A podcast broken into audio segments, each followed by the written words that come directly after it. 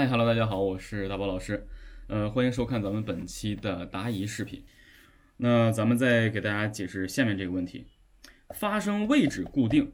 这个发生位置固定啊，很多时候这个概念抛出来之后，很多人会懵啊。所有人都跟我说，老师，呃，之前还有人跟我提过这样的一个问题，说老师，这个发声，我们我看你们会唱歌的都是用肚 肚子发声，而我们可能是用嗓子。这个。这个问题其实是挺挺挺那个什么的，挺有意思的。大家一定要记住，人呢，无论你是哭、是喊、是唱、是说、是朗诵、是干啥，我们发声的位置永远是声带振动，永远是声带振动。你所谓的那个肚子去去控制发声的话，那叫气息，那叫腹式吸气。腹式吸气是把气息控制在腹腔，但你记住了。我们人能振动的，永远是气息穿过声带，声带的摩擦振动产生声音，进入到口腔，通过唇齿舌牙的这个运作，我们说出来歌词，再加上共鸣腔体的配合，才有声音的这个音色。它是这样，我们出声永远是声带振动，嗯嗯嗯，永远是声带振 动，强弱由气息控制，声高低由声带闭合的这个度和声带的这个形态来去控制的，吐字咬字就是受唇齿舌牙来控制，所以。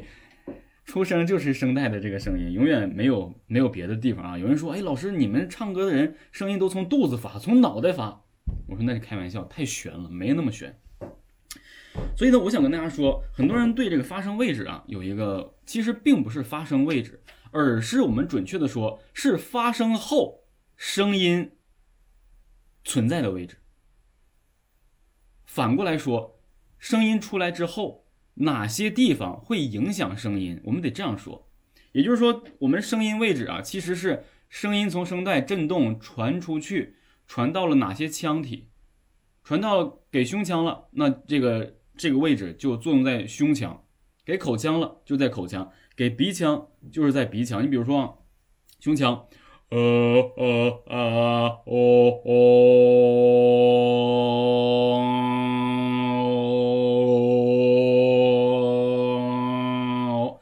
我在刚才做这个 O 的时候，你会能听到我在腔体轮换，这个才是发声位置。但是发声位置为何要固定呢？我们没有要求要固定。练声的时候，如果我们单纯做胸腔位置的这个发声的时候，那就哦，可能为了用低音区来唤醒你的胸腔共鸣，需要固定。口腔或咽腔，哦，这咽腔。鼻腔哦，它是在练习过程中要求你去固定位置的。但是唱一首歌的过程中，那唱一首歌曲的过程中，歌曲主歌部分中低音区或低音区，到了接近于副歌过程中，可能到了中音中高音，到了副歌高音区，我们流行唱法是在一首歌曲里要不停的去轮换这个各种位置的。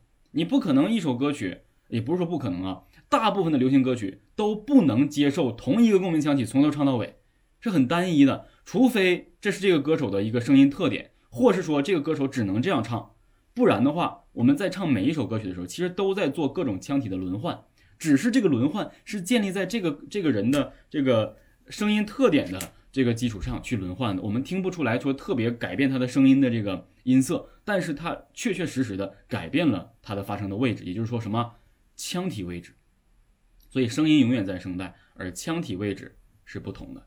所以呢，我们要讲到如何发声位置固定，那是在练习的时候。练习的时候你必须得固定啊。所以呢，这个练习呢，咱们也有，也练习里面呢也会强调如何来固定这个位置来进行发声。所以呢，希望大家可以多多去来参与到咱们的学习和练习啊。所以这个跟就给大家就解释到这儿啊。